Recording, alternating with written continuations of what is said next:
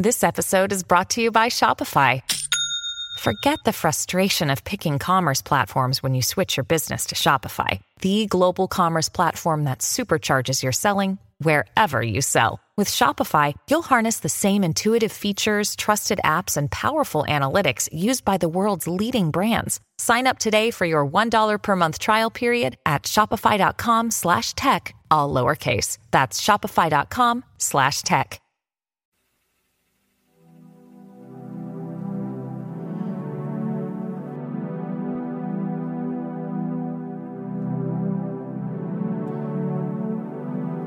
Hola, esto es divulgaciontotal.com con otro video.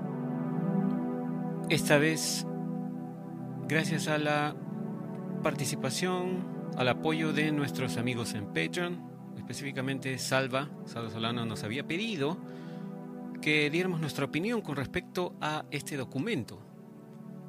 El documento de análisis y evaluación del proceso Gateway, ¿no? o el proceso de portal. Podría traducirse quizás la palabra gateway como portal.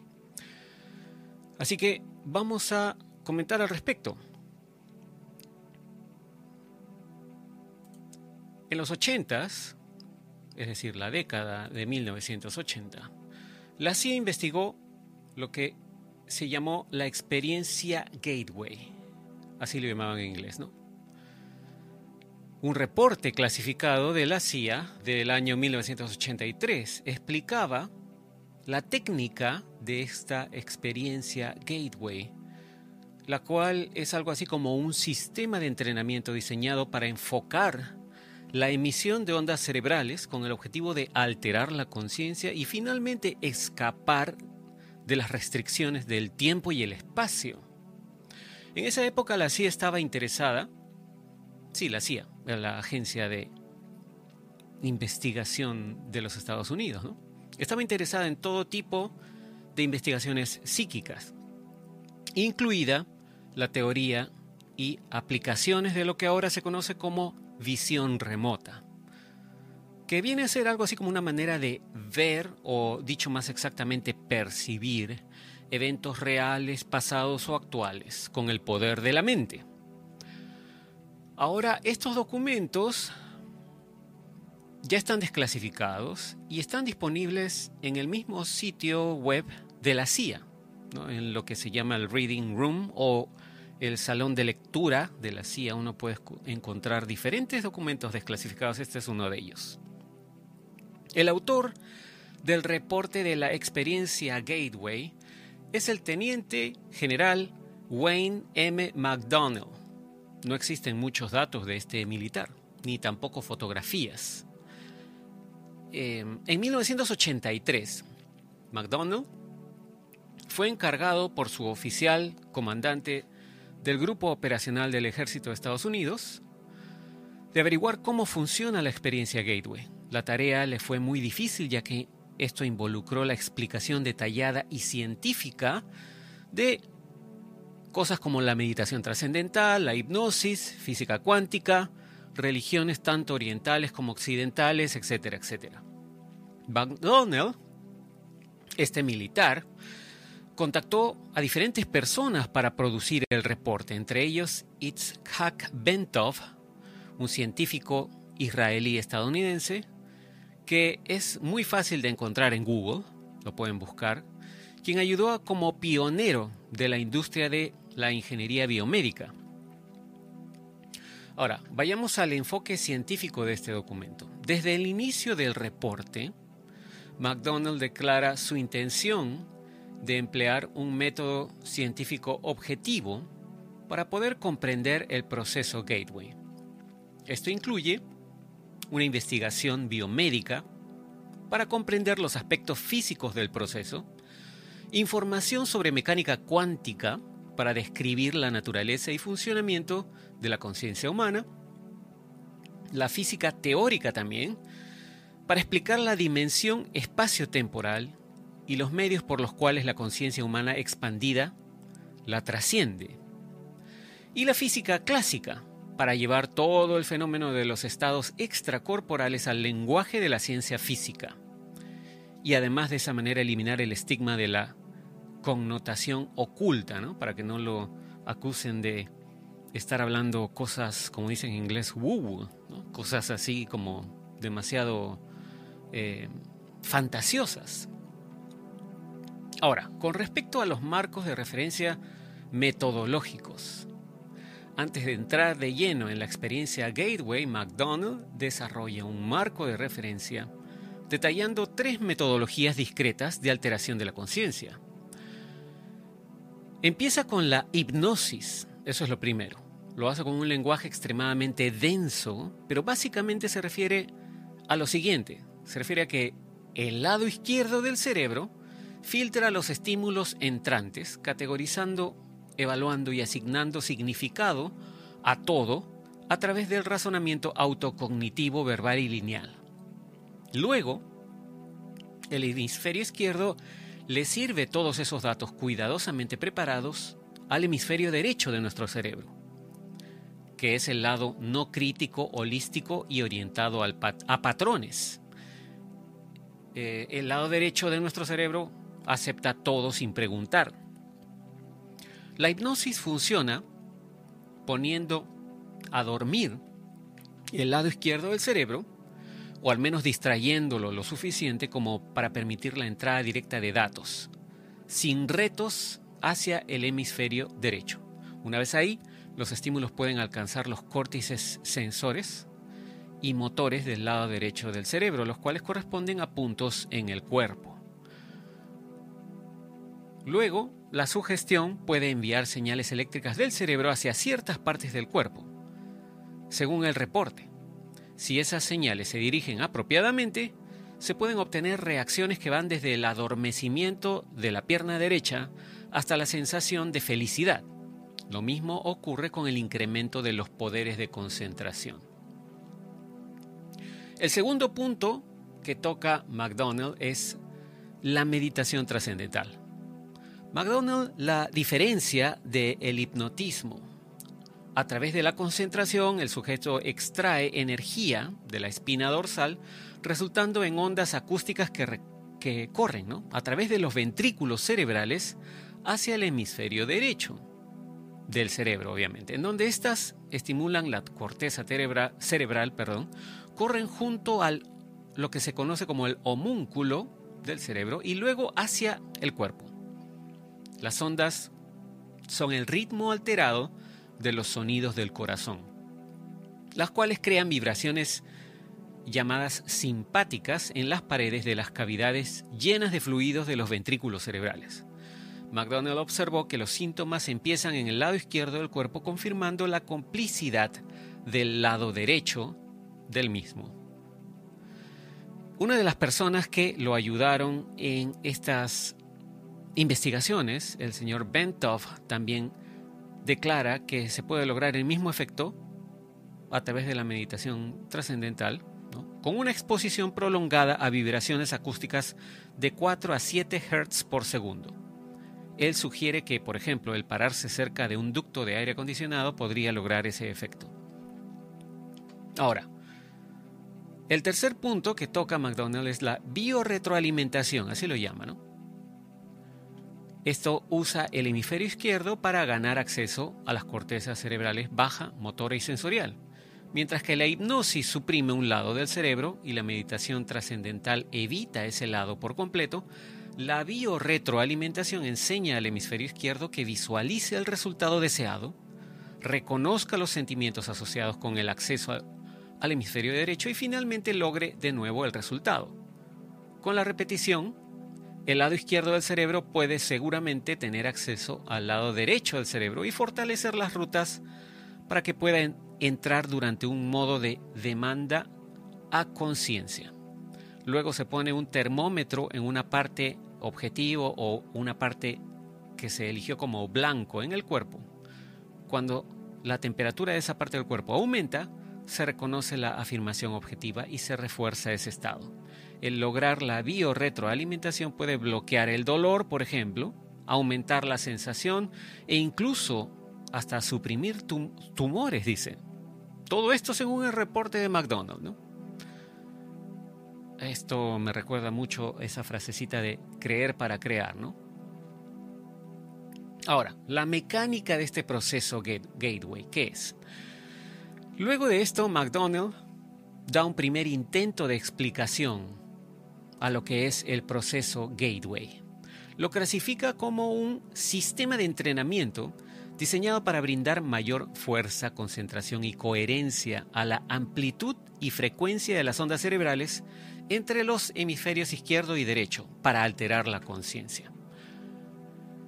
Lo que distingue el proceso gateway de la hipnosis, la meditación trascendental y la biorretroalimentación es que requiere alcanzar un estado de conciencia en el que los patrones eléctricos cerebrales de ambos hemisferios sean iguales en amplitud y frecuencia. Esto es lo que llama hemisync, algo así como sincronicidad de los hemisferios. Lamentablemente y quizás convenientemente, dependiendo de cómo lo vean, como seres humanos no podemos alcanzar ese estado por nuestra propia cuenta, al, menos eso es lo que dice el reporte supuestamente, ¿no? Aunque también se explican algunas técnicas para hacerlo. Todo esto obviamente suena como un episodio de X-Files, ¿no? De la serie X-Files.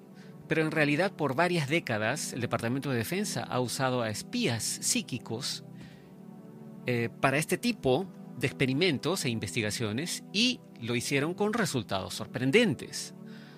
Por mucho que algunos se burlen, el proyecto Stargate del Pentágono, que no tiene nada que ver con la película de cine o la serie de televisión del mismo nombre, realmente intentó espiar a los soviéticos usando una combinación de visión remota y experiencias extracorporales o fuera del cuerpo controladas, que fueron todas derivadas de esta experiencia gateway. Lo único que podría estar en controversia de todo esto es si llegaron a tener éxito o no. Aunque aquellos que participaron en el programa, en todos esos programas que fueron consecuencia de esta experiencia gateway, ¿no? han declarado éxitos resaltantes muy específicos, desde, por ejemplo, localizar a aviones estrellados hasta dar el detalle de lo que fue una prueba nuclear en países extranjeros. Sin embargo, estos mismos participantes de esos programas admiten que no son perfectos. Uno de los principales guerreros psíquicos, el visor remoto conocido como Joseph McMonagall, ¿recuerdan su nombre? Eh, de él hemos hablado ya en anteriores videos, este señor fue el que hizo la, sesión de visión remota de Marte. Eso lo hemos hablado en un video eh, anteriormente y les vamos a dejar el link en la descripción para que lo vean, ¿no? En la cual describió una catástrofe que estaba ocurriendo en Marte y cómo sus habitantes eh, escaparon del planeta y los que quedaron estaban a la espera de que los que lograron escapar pudieran enviar ayuda. Y supuestamente esto habría sido hace un millón de años o algo así. Pero bueno, eso es tema de otro video, ¿no? Les vamos a dejar el link para que lo vean en la descripción, como dije. Pero volviendo al tema de estos programas de visión remota. Uno de los principales guerreros psíquicos, el visor remoto conocido como Joseph McMonagall, declara que su tasa de exactitud personal era de alrededor de 30%, esto lo dijo en su libro que se llama Mind Trek, agregando que otros visores remotos estaban cerca del 25%. Como número eso parece bajo, y lo sería si hablamos del resultado de lanzar, por ejemplo, una moneda al aire, ¿no? predecir el resultado de lanzar una moneda al aire. Pero dado que estas personas tenían la tarea de describir objetos muy específicos y lugares, mientras supuestamente no sabían nada de ellos, 30% es absurdamente alto. Dos de los científicos detrás de estos programas, Russell Targ y Hal Puthoff, declaran una tasa de éxito mucho más alta, de hasta 65% o más. Si lo que dice McGonagall en su libro es cierto, eso sería suficiente para impactar al mundo entero con este, estos datos. Pero por otro lado es importante notar que el mismo McGonagall ha hecho también muchas predicciones públicas que no llegaron a ser ciertas aunque eso no es necesariamente incompatible con su supuesta tasa de 30% de efectividad. Como casi siempre sucede con estos programas, el Pentágono transfirió el así llamado programa Stargate a la CIA, la cual supuestamente dijo que ese programa no había producido nada útil y lo cerró. Supuestamente, ¿no? Sin embargo, el análisis de la misma CIA decía que la visión remota había producido resultados que eran mejores que el azar, literalmente. esas fueron las palabras. Lo cual es tan bueno como admitir que o había realmente algo exacto con estas sesiones de visión remota, o que su análisis estaba, pues, de hecho equivocado. Además, muchos de los visores remotos que trabajaron en el proyecto declararon que el análisis que hizo, eh, que se hizo del programa eh, para cerrarlo, estaba sesgado y era inexacto, que era un, prácticamente como un pretexto con la intención de tener una excusa para detener los programas de visión remota, o al menos decir que los detuvieron, ¿no? de cara al público, de manera pública. También se dice que los militares solo empezaron a investigar todas estas cosas de la experiencia Gateway y la visión remota porque oyeron rumores que los soviéticos estaban haciendo exactamente lo mismo y por eso comenzaron a invertir mucho dinero en estos programas. Ahora, la primera vez que eh, la CIA desclasificó este documento, lo desclasificó faltando una página, la página 25 no figuraba. Y eso es lo que estamos viendo en estos momentos en pantalla. Estamos viendo el documento cargado en el Reading Room de la CIA. Y como ustedes verán acá, de la página 24 se salta a la página 26. Sin embargo, el documento completo felizmente está archivado en uh, archive.org se escribe archive.org. Y la página 25 está allí. Y me gustaría compartir con ustedes los tres párrafos que em, cubren algo de la página 24 y la página 25, porque me resultaron interesantes estos datos que aparecen allí. Empezando con el primer párrafo que en realidad se inicia en la página 24. Dice lo siguiente, ¿no? Aquí dice McMonagall. Ah, la descripción clásica del holograma universal se encuentra en un sutra hindú que dice lo siguiente. Se dice que en el cielo de Indra hay una red de perlas dispuestas de tal manera que si miras una, ves todas las demás reflejadas en ella. He hecho esta cita porque esto muestra que el concepto del universo, que al menos algunos físicos están empezando a aceptar ahora, es idéntico en sus aspectos esenciales al que conoce la élite erudita en determinadas civilizaciones y culturas de gran avance en el mundo antiguo.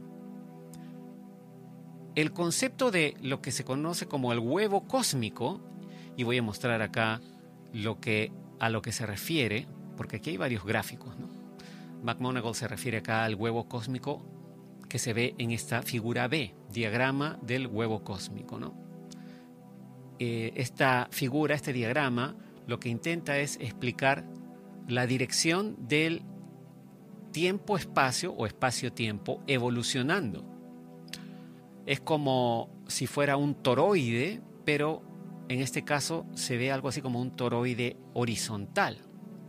Y eh, la parte superior gira en el sentido contra las agujas del reloj y la parte inferior gira en el sentido de las agujas del reloj en esta, en, esta imagen, en este gráfico de dos dimensiones. ¿no? Pero obviamente esto habría que imaginarlo de manera tridimensional.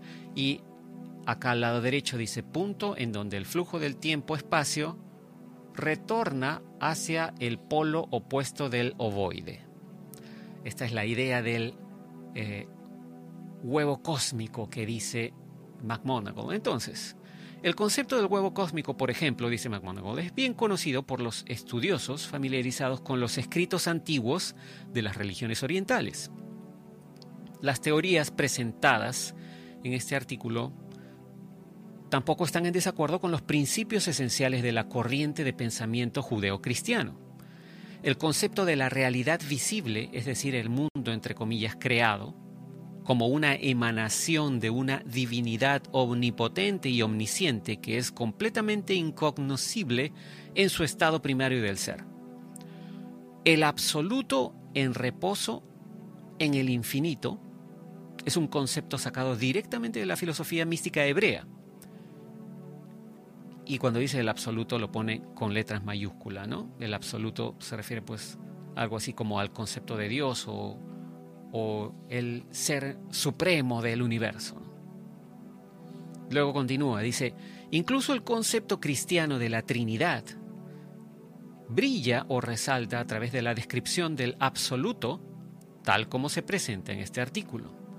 La descripción de la energía, totalmente en reposo, en el infinito se ajusta al concepto metafísico cristiano del Padre, mientras que la autoconciencia infinita que reside en esa energía y que proporciona la fuerza motriz de la voluntad para poner en movimiento una porción de esa energía para crear la realidad, todo eso corresponde al Hijo. Esto es así porque para alcanzar la autoconciencia, la conciencia del absoluto debe proyectar un holograma de sí mismo y luego percibirlo. Ese holograma es una imagen del reflejo del absoluto en el infinito. Todavía existe fuera del tiempo y el espacio, pero está a un paso del absoluto y es el agente real de toda la creación. Entre paréntesis dice, de toda la realidad. Luego continúa diciendo, y el pensamiento o concepto eterno de uno mismo, el cual resulta de esa autoconciencia, sirve al absoluto como modelo alrededor del cual gira la evolución del tiempo-espacio para finalmente lograr un reflejo y una unión con él. Ese modelo de pensamiento que refleja perfectamente la esencia o, entre comillas, espíritu del absoluto, se ajusta a la descripción metafísica cristiana del Espíritu Santo. Finalmente, nuestra descripción del holograma universal dice, el toroide de la creación y la evolución no es nueva ni original. Su uso como figura del universo, de la creación que desarrollándose en la evolución se encuentra en varias representaciones estilizadas en prácticamente todos los sistemas religiosos de la antigüedad, ya sean de derivación oriental u occidental, ya sea el laberinto estilizado que alguna vez fue popular en el mundo helénico, la versión en espiral del árbol de la vida hebreo, o su contraparte hindú, o la espiral china a través de los cuatro poderes, el significado definitivo o final es el mismo.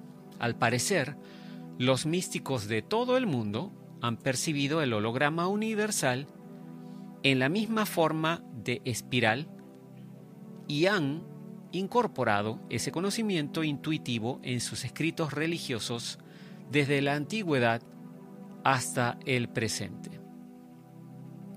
Así que esa, esa figura del toroide, ¿no? esa figura del holograma universal con forma de espiral, aparentemente era descrita en textos muy antiguos de civilizaciones muy avanzadas. Ahora, el segundo párrafo, que está en la página 25, dice limitaciones del cerebro izquierdo. La física del siglo XX parecería estar revisando ideas que pertenecen a la humanidad desde hace tanto como los registros escritos nos pueden llevar. La única diferencia es que la física del siglo XX está utilizando un estilo de razonamiento cuantitativo y lineal del lado izquierdo del cerebro, para aproximarse al mismo conocimiento que los místicos de antaño aparentemente adquirieron en un estilo holístico e intuitivo del lado derecho del cerebro. Y recordemos que dice del siglo XX porque esto, este documento fue redactado en el siglo XX, ¿no? Ahora, continuando, dice, como herramienta en manos de nuestra cultura del cerebro izquierdo, Gateway o el proceso Gateway parecería ser un método prometedor, dice, para lograr el tipo de interfaz intuitiva y holística con el holograma universal. necesario para proporcionar el contexto que pensadores como Einstein han buscado en sus esfuerzos por descubrir una teoría del campo unificado en física. Para las personas de nuestra profesión cuyas preocupaciones giran en torno a cuestiones estratégicas, cuestiones tácticas y cuestiones de forma y sistema de gestión, el acceso a un nuevo mundo de percepción intuitiva y autorreflexión parece ofrecer, a largo plazo, los medios por los cuales saberlo de una manera verdaderamente objetiva. Obviamente, ¿no? Todas estas herramientas podrían servirle mucho a los militares que trabajan en estrategia o en inteligencia, en recopilación de datos. Eso es lo que está diciendo prácticamente. Continuando, dice, esto es así porque las limitaciones autoimpuestas a la percepción equilibrada y la lógica objetiva que nuestra subjetividad psicológica personal y cultural impone cuando utilizamos el estilo de pensamiento estrictamente del lado izquierdo del cerebro, podrían ser compensadas por la forma holística de percepción asociada con estados alterados de conciencia. En la medida en que llegamos a percibirnos plenamente en el contexto de esa porción del holograma universal, que es el reflejo de nosotros mismos, en esa misma medida nos liberamos de la prisión de la subjetividad. El siguiente párrafo que quiero compartir con ustedes es el 36 y es el último de la página 25 y dice, autoconocimiento. Para los filósofos místicos de la antigüedad era axiomático, o en otras palabras, ¿no? se podría decir también, era evidente o obvio, que el primer paso hacia la madurez personal podía expresarse en el aforismo o en la frase, conócete a ti mismo. Para ellos, es decir, para, para los seres avanzados de las civilizaciones antiguas, ¿no? La educación de un hombre suponía como paso principal el lograr un enfoque introvertido para que aprendiera lo que había dentro de sí mismo antes de intentar acercarse al mundo exterior. Ellos asumieron con razón que no podría evaluar y afrontar eficazmente el mundo hasta que comprendiera plenamente su equilibrio psicológico personal. Las ideas que proporciona la psicología del siglo XX, dice McDonough, en este contexto, mediante el uso de diversos tipos de pruebas de personalidad, parecen ser una revalidación de esa antigua intuición. Pero ninguna prueba de personalidad o serie de pruebas reemplazará jamás la profundidad y plenitud de la percepción de uno mismo que se puede lograr cuando la mente altera su estado de conciencia lo suficiente como para percibir el holograma de uno mismo, el cual se ha proyectado al universo en su contexto adecuado como parte del holograma universal de una manera totalmente holística e intuitiva. Esta parecería ser una de las verdaderas promesas de la experiencia Gateway desde el punto de vista de su capacidad de proporcionar un portal a través del cual, basándose en meses, si no años de práctica, el individuo puede avanzar en su búsqueda para encontrar su yo, su eficacia personal y la verdad en el sentido más amplio. Esto que está redactado en palabras que posiblemente para mucha gente que ha crecido en el siglo XXI o que ha sido um, o que ha nacido luego que se inició el siglo XXI puede parecer un lenguaje un poco abstracto o un poco quizás complicado. Sin embargo, para mí esta página, la página 25 especialmente, está siendo muy clara, ¿no? Y seguramente por eso fue, em, digamos, como censurada en un inicio.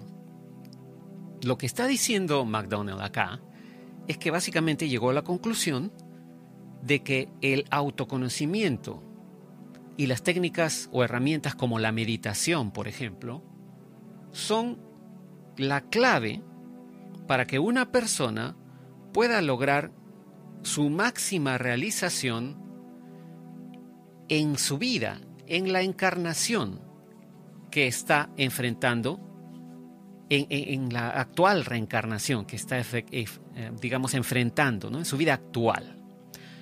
Y eso le va a dar las herramientas o el suficiente, digamos, conocimiento como para poderse enfrentar a la vida que está viviendo en la encarnación actual. Básicamente está diciendo eso, ¿no?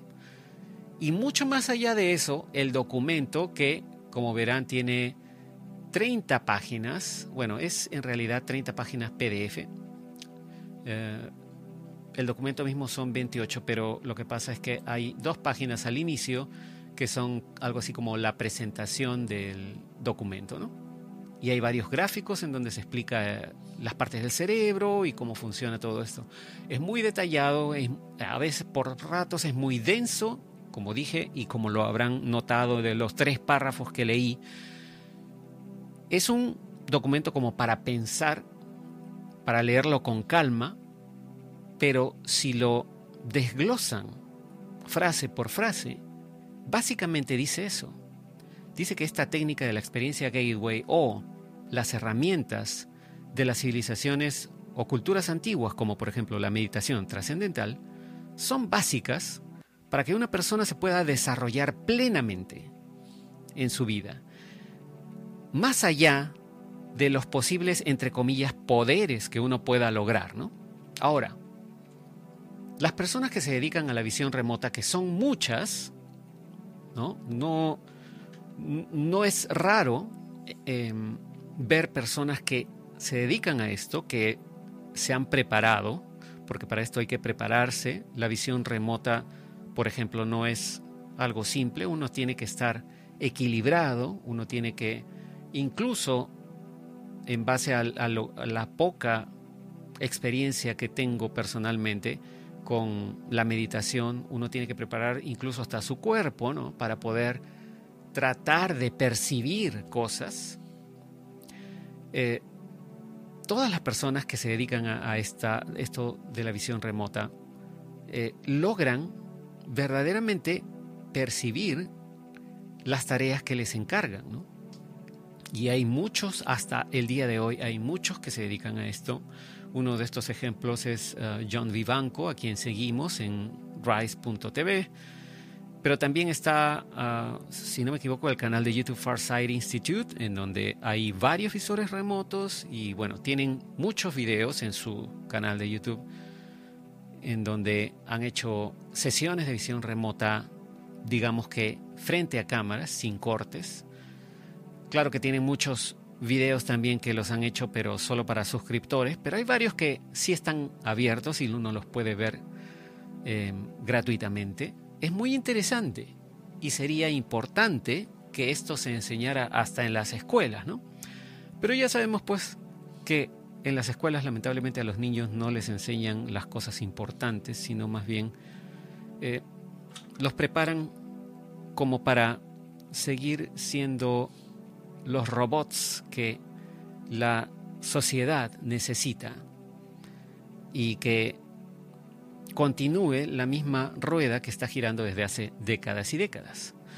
Sin embargo, hay mucha gente que ya está tratando de salir de esa rueda y poco a poco nos estamos enterando de todas estas cosas. Este documento está disponible, vamos a dejar el link también para que puedan descargarlo y Espero que esta información les haya sido interesante. Ahora, si tienen interés en que traduzcamos todo el documento de eh, la experiencia Gateway, también lo podemos hacer. Nada más pónganos en los comentarios si les interesaría leerlo o les interesaría también en algún momento que fuera publicado como un podcast para que lo escuchen. Pero es bien interesante. Eh, y como les dije, es bastante denso, pero eso no quita que no sea interesante, ¿no? Es muy, muy interesante. Bueno, esto es lo que habíamos preparado para ustedes en este episodio. Muchas gracias por su atención. Nos comunicaremos en el próximo. Será hasta entonces. Cambio fuera.